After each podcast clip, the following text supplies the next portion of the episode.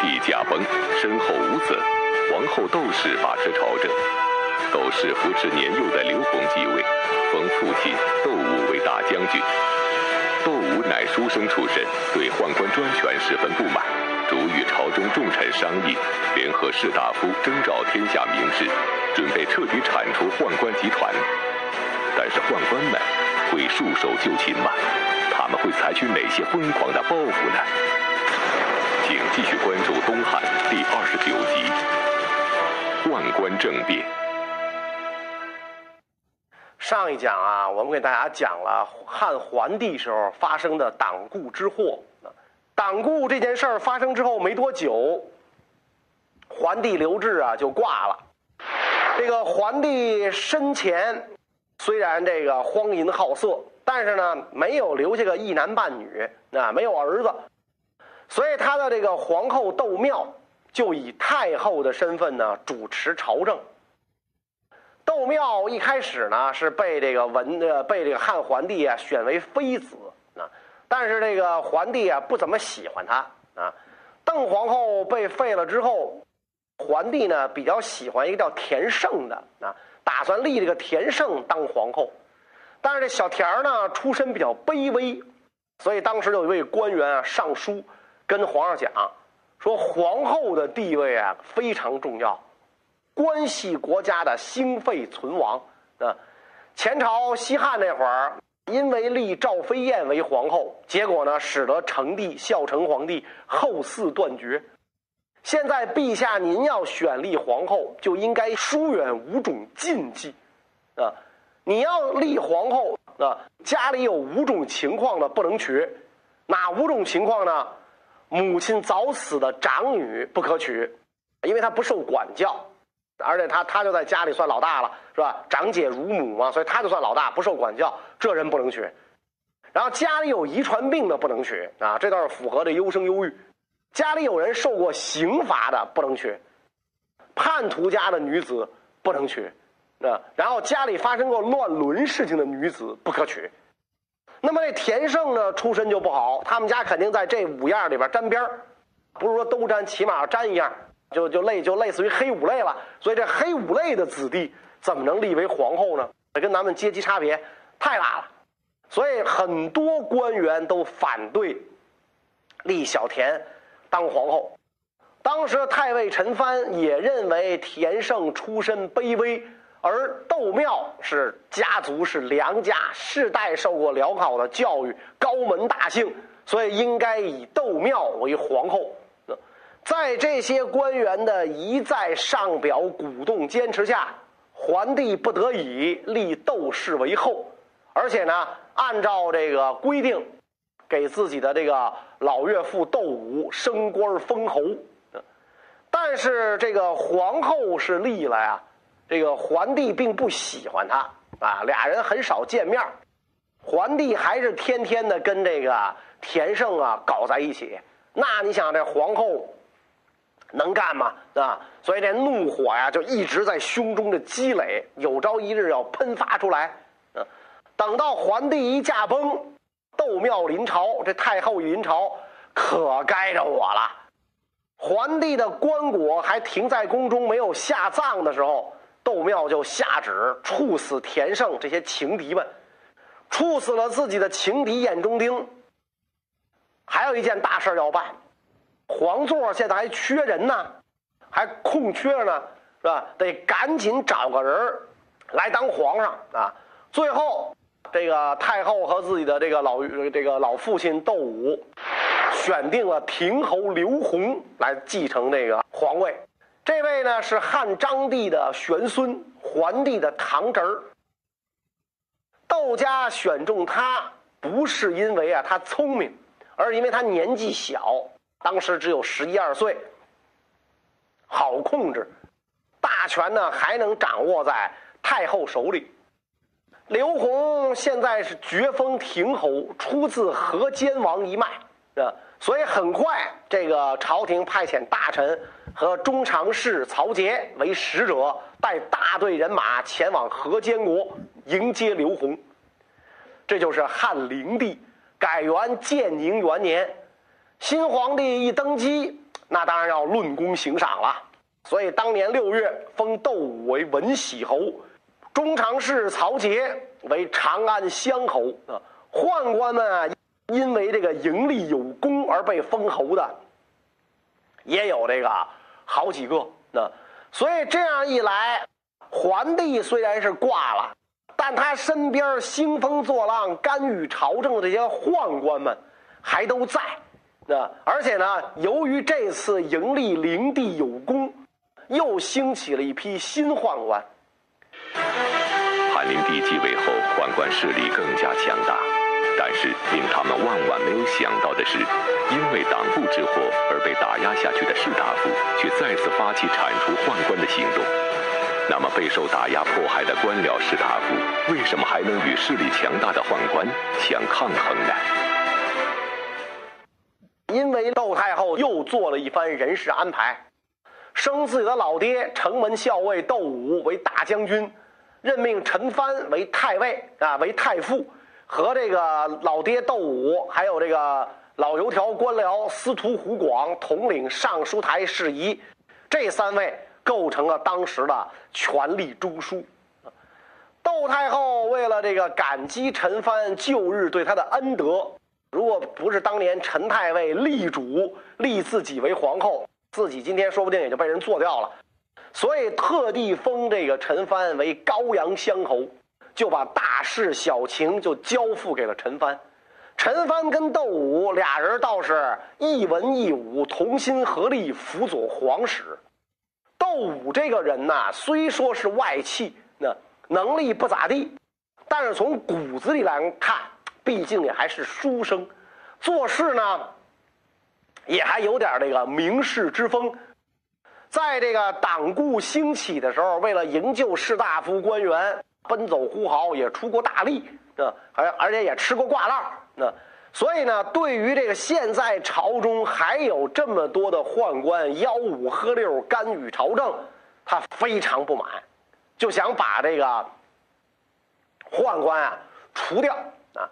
灵帝继位之后。他和这个陈蕃主政，就征召天下闻名的贤才啊，比如像前面咱们讲过的李英啊、杜密啊这些人进入朝廷参与朝政，这样一来，给了天下读书人以很大的希望啊！新主登基要变天了，那大家伙是伸长了脖子，殷切盼望太平盛世的来临，咱大汉帝国是不是也该否极泰来了？但是。大汉帝国到了这个时候，行将就木，垂垂老矣，不可能否极泰来，再有太平盛世了。那虽然这个窦武、陈蕃启用一帮名士，但是国家的实际权力最高拥有者窦太后却不是贤明之人啊。当时灵帝的奶妈，这个叫赵娆。跟这个女尚书们早晚守候在窦太后身边，和中常侍曹节、王府等人相互勾结，秽乱宫廷。这帮人奉承窦太后，得到窦太后的宠信，多次颁布诏书，滥发官爵，局势就又回到桓帝当政的时代。所以这个陈蕃、窦武啊，对这种乱象非常不满。有一次，这个上朝廷议朝政的时候，陈蕃私下就对这个窦武讲，说曹节、王甫这两个阉贼，从先帝的时候起就操纵国家大权，扰乱天下，不如趁着现在这个小皇帝继位不久，干掉这些人，否则日后难以控制。窦武非常同意这个陈蕃的意见。所以陈蕃大为高兴，俩人志同道合，就联络了几个官员，共同制定计策，除掉这帮阉贼。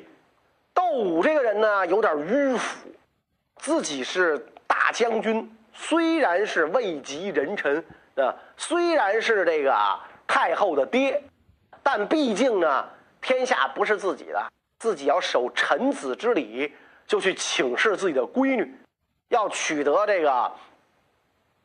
最高领导人的同意，但是他闺女也不算什么聪明人嘛，反而就劝告自己的老爹，说自从大汉王朝建立，按照旧日典章制度，世世代代是都有宦官，所以要杀也只能杀掉其中犯法有罪的，全都杀掉不行吧？当时这个宫中有一位中常侍叫管霸，非常有才能啊，也有谋略，在这个宫中啊独断专行。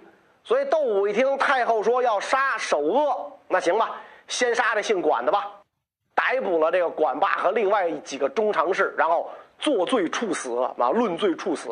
在这之后，窦武多次向窦太后请求诛杀当时权力最大的宦官曹节王府，但是窦太后犹豫不决，不允批准。这件事呢，就这么一直拖了下去。所以这个窦武陈蕃呢，就做了一番人事安排，让自己的人。这个掌握洛阳地区的权力，同时呢，窦武呢让站在自己这头的宦官山兵出面弹劾逮捕长乐尚书宦官郑萨，送往这个北寺监狱囚禁。这个陈蕃就对窦武说了：“说对于这批家伙呀，抓住当场就砍头，省个球啊，赶紧干掉他们完了。”可是呢，这个这个窦武没有听从。窦武这个人法治意识很强啊！我们要讲法律，我们要按照这个法律的程序来，不能这个这个不审就杀啊！那是属于私刑滥杀啊！所以就让山兵和一些大臣共审这个郑萨。那郑萨呢，在供词当中就牵连到了曹节王府，所以山兵等人根据这个郑萨的口供，立即奏请窦太后准予逮捕曹节这些宦官。但是没等太后看到奏章的时候，就出事儿了。就在陈蕃、窦武积极筹划铲除宦官之时，陈窦二人却先后命丧黄泉。那么，陈蕃、窦武为什么会接连毙命？宦官的计划还能继续实施吗？窦武作为大将军，平时是坐镇禁中。九月初七，啊，休假回家一住，啊，休假回家去了。他这一回家，出事了。负责主管奏章的宦官得到要诛杀宦官的消息，啊，就报给了一个小宦官头目。这个头目赶紧拆开了这份奏章，一看上面有有关诛杀他们的内容，大骂，说这个宦官放任犯罪，自然可以诛杀。啊，我们有什么罪？为什么全部要灭族？所以大喊啊，说陈蕃、窦武奏请皇太后废黜皇帝，大逆不道，连夜召集一帮亲近的健壮宦官十七人，歃血盟誓，合谋诛杀窦武。很快，曹节这些人就得到了消息，急忙向那个灵帝谎报，说外面情况紧急，陛下赶快登上德阳前殿。而且呢，教这个叫这个灵帝啊，拔出佩剑，做出奋起的模样，派这个灵帝的奶妈子赵饶在灵帝左右保护。那实际上这就是挟持了皇帝。然后这帮人赶紧收取符信，关闭宫门，召唤尚书台官署，持刀威胁这帮人，让他们撰写诏书，任命这个王府啊为这个黄门令。持节到北寺监狱逮捕山兵，山兵怀疑诏书有假，那这是伪诏，拒不受诏。结果这个王府呢就杀掉了山兵，把这个郑萨释放出狱。然后王府帅卫士回宫劫持了窦太后，夺取了由太后保管的皇帝玺印，命人守卫宫门，派这个郑萨等人带人马逮捕窦武。啊窦武一看事情泄露了，就赶紧投奔步兵校尉的军营，因为这个步兵校尉窦少是他侄儿，射杀了这个宫里来的使者，然后召集会合北军武校尉营将士数千人进屯都亭，对军士下令啊，说这个宦官们挟持皇帝谋反，咱们大家要救出圣驾，诛杀阉贼，大家要努力作战啊。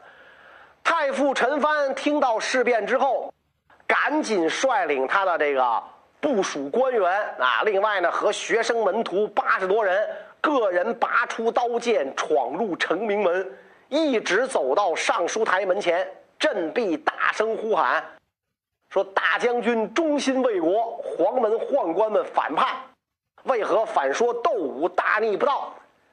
当时这个王府正好从这个宫里走出来，和这个陈蕃相遇，一听见陈蕃呼喊，就冲上前去斥责这个陈蕃，说：“先帝刚刚去世，修筑的陵墓尚未竣工，窦武有什么功劳？兄弟父子三人同时积攒财产，累积上万，朝廷大臣这种行为不是无道又是什么？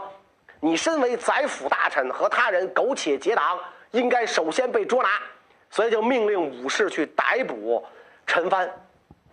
陈蕃拔剑斥责啊！但是你想，八十多岁一老头老爷子，拄拐棍都走道都哆嗦呢，带着一帮文士，哪里是正规武士的对手？所以就被这个逮捕，送到这个北寺监狱啊囚禁。啊，宦官们非常得意啊，拿脚踢老头啊，得意洋洋。老小子，啊，让你裁减我们，让你削减我们的俸禄，踹死你！当天，这个陈蕃就被害了。所以这位老先生啊，年少的时候有扫除天下的大志，最终为此啊殉身。啊，陈蕃死了，但是大将军窦武还在军中。啊，事情成败还未可知。恰在此时。有个非常能打仗的边将张焕，正好被召回京都洛阳。曹节这帮人呢，因为张焕新到，不了解政变内幕，就假传圣旨，说窦武谋反，让张焕率领将士前往讨伐窦武。那你想，窦武虽然挂大将军衔儿，但是呢，骨子里一介书生，怎么可能是这个久立戎行的边将的对手呢？所以窦武兵败。跟他的侄儿窦绍被迫逃走，啊，张焕率各路军队追捕包围，俩人最后自杀身死，人头被砍下，悬挂在洛阳都亭示众。紧接着，宦官们大肆搜捕窦武的亲族宾客阴器，全都加以诛杀，啊，把带有窦太后迁到了这个南宫禁闭，窦武的家属放逐。三公九卿之下，凡是陈蕃、窦武推荐的官员，以及他们的学生门徒和过去的部属，全部免官，从此永不续用。陈蕃、窦武二人先后被杀，这场铲除宦官的行动也宣告失败。但是宦官们却趁机掀起了第二次党锢之祸，并且展开了更加残酷的报复迫害行动。可是，公然反对宦官势力的陈蕃、窦武二人已被铲除，宦官们为什么还要再次发动党锢之祸呢？到了第二年，也就是公元一百六十九年，汉灵帝把自己的亲娘董贵人从河间国迎接到了京师洛阳。这一年呢，又连续发生了很多灾异，所以大司农张焕上书。说过去啊，周公姬旦这个葬礼的时候，因为违背礼制，上天震怒；而今窦武、陈蕃对国家一片忠贞，还没有得到朝廷公开的宽恕，所以天降怪异反常，都是为此而发。应该迅速收敛安葬，召回他们被放逐边郡的家属，跟从他们受连坐而遭到禁锢的，也应该予以撤除。还有，皇太后虽然居住南宫，但是礼遇不周，这是不对的，所以才天降灾异，请求陛下呢迅速拨乱反正。灵帝觉得有道理啊啊，但是宦官们很反感，所以灵帝不能自作决定。张焕呢就联合尚书刘猛，跟尚书刘猛联合推荐王畅啊、李英啊，说这些人是担任三公的合适人选。曹节更加痛恨张焕多嘴，让灵帝下诏严厉责备。张焕于是自动投入廷尉狱，请求囚禁。这个坐了好几天牢，拘留十五天，罚了两千，扣了六分，才被释放。但是呢，仍然罚俸三月，赎罪。郎官谢弼上书为窦武、陈蕃鸣冤，要求迎回窦太后，被宦官贬职杀害。啊，所以这个宦官一看，窦武、陈蕃虽死，李应、杜密虽然被贬，名望仍在，叫斩草除根，向灵帝进谗言，污蔑这个党人日图社稷，这个意图谋反，掀起了第二次党锢之祸。啊，第一次党锢之祸呀，李英这些人虽然遭到了废黜和禁锢，但是天下士族文人啊。尊敬他们，名望更大了。认为这个朝廷政治恶毒，这些士人都愿意跟他们结交，唯恐不被他们接纳。凡是进这个党人的这个这圈的人，上了这个黑名单的，这就跟上了光荣榜一样啊！而且这些人之间互相赞誉，各有美号，是吧？窦武、陈蕃、刘书被尊为三军，军就是一代宗师。啊，李英、杜密、王畅被称为八俊啊，一代英雄豪杰，是吧？什么郭泰啊、范庞啊，这些人是八顾，就说他们是一代的德行表率。张謇、刘表这些人是八吉，吉就是一代导师。另外还有八厨，厨不是厨子，是他们说他们能舍财救人，是侠士。宦官对这个党人非常的痛恨。皇上每次颁布诏书，都要重申对党人的禁令。当时皇上小，太后被幽禁，掌握实权的，就是这帮这个宦官啊。这些人，你想残忍歹毒啊！中常侍侯览对张謇的怨恨尤为厉害。侯览的这个同郡人呐，就是老乡，朱病素来奸佞邪恶。曾经被这个张謇啊尖刻的抨击过，那所以这个朱病这个时候叫报私仇，秉承侯览的旨意上书检举，说张謇跟同郡二十四个人互起称号，结成朋党，企图危害国家，而张謇呢就是这些人的首领。灵帝于是在这个宦官的怂恿下下诏逮捕张謇。紧接着，这个曹节暗示有关官吏奏报，说互相结党营私的党人，还有前司空于放，以及李英、杜密、翟超、范庞这些人，都要交付州郡官府考讯审问。当时皇上才十四岁啊，啊，屁事儿不懂，本来他也不爱懂，就问曹节，那说什么叫党人？曹节就说了。只要互相结党营私的，就是党人。灵帝说：“那他们结党营私，他们有什么罪恶吗？结党营私，他们想干嘛？为什么一定要杀他们呢？”曹杰说了：“他们互相推举，结成朋党，是吧？准备有不轨行动。”然后灵帝又又问说：“不轨行动是想干嘛呀？啊，这皇上十四岁还傻成这样呢，是吧？你想这个这个这英明的皇帝十十十六岁十四岁就亲政了，那那像何帝十四岁就亲政了，这皇上十十四岁啊，还得老得给他解词儿。什么叫不轨行动啊？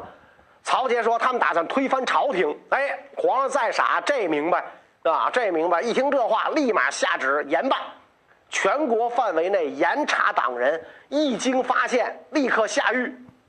这个时候，有人告诉李英说：“您呐，应该逃了。”李英说：“侍奉君王不辞艰难，犯罪不逃避刑罚，这是臣子的节操。